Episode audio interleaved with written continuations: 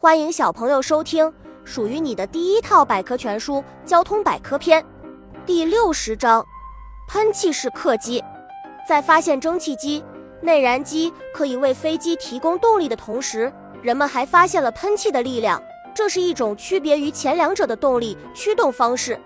喷气式飞机就是依靠这种动力，实现了人类追求更快、更高的飞行目标。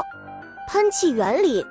喷气发动机是利用压气机将空气吸入加热，加热的空气会带动涡轮转动，涡轮又带动压气机给气体加压，最后这种高压燃气从发动机排出，飞机就动起来了。首架喷气式飞机，一九三九年八月二十七日，人类航空史上第一架喷气式飞机试飞成功，它就是著名的幺七八喷气式战斗机。正在休息的一百七十八喷气式战斗机，高明的画家。现在，人们从喷气式飞机尾部拉烟现象得到启发，在一些特殊的场合安排了特别的拉烟表演。表演中，喷气式飞机像一位胸有成竹的画家，尾部会喷出五颜六色的烟雾，非常美丽。白色尾巴。当喷气式飞机从天空中飞过的时候。